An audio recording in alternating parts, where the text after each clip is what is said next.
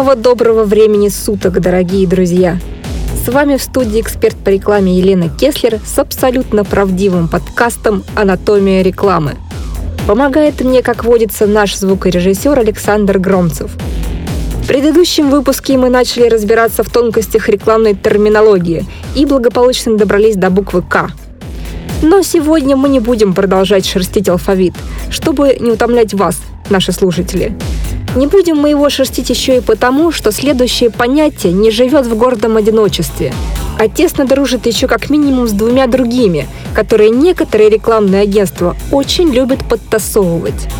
Речь идет, конечно же, о креативной концепции, ведь это один из основных продуктов, за которыми вы приходите в агентство.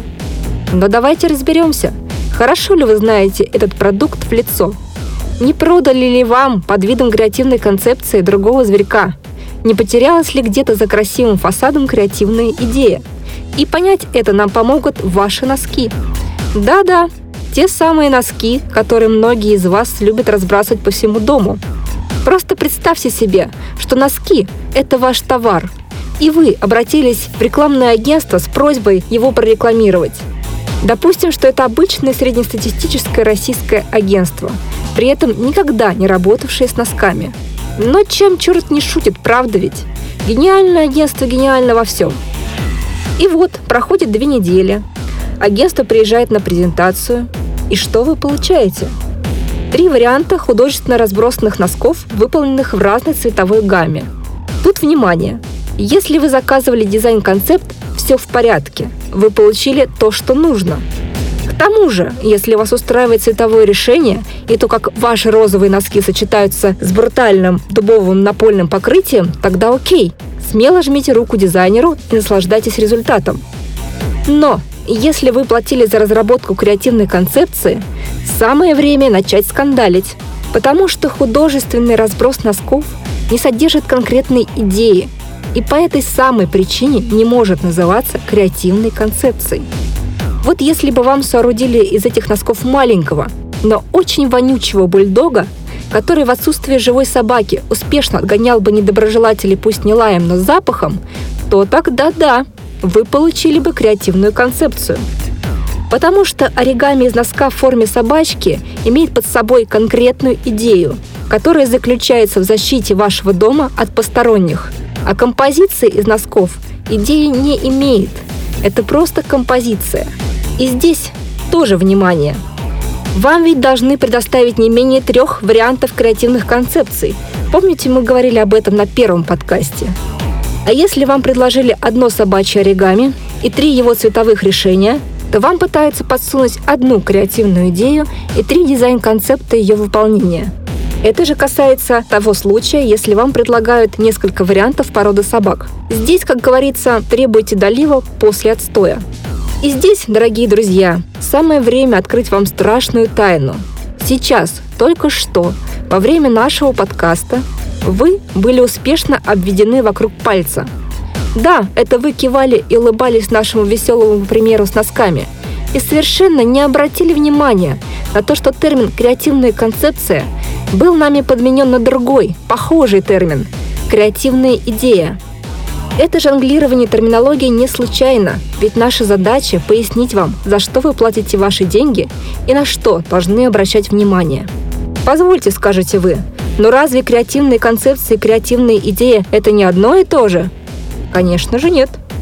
Они также отличаются друг от друга, как близнецы от двойняшек. На слух похоже, а на деле две большие разницы. Приведем пример. Известный всем Сбербанк около года назад – выходил на экраны с креативной концепцией «Боги Олимпа».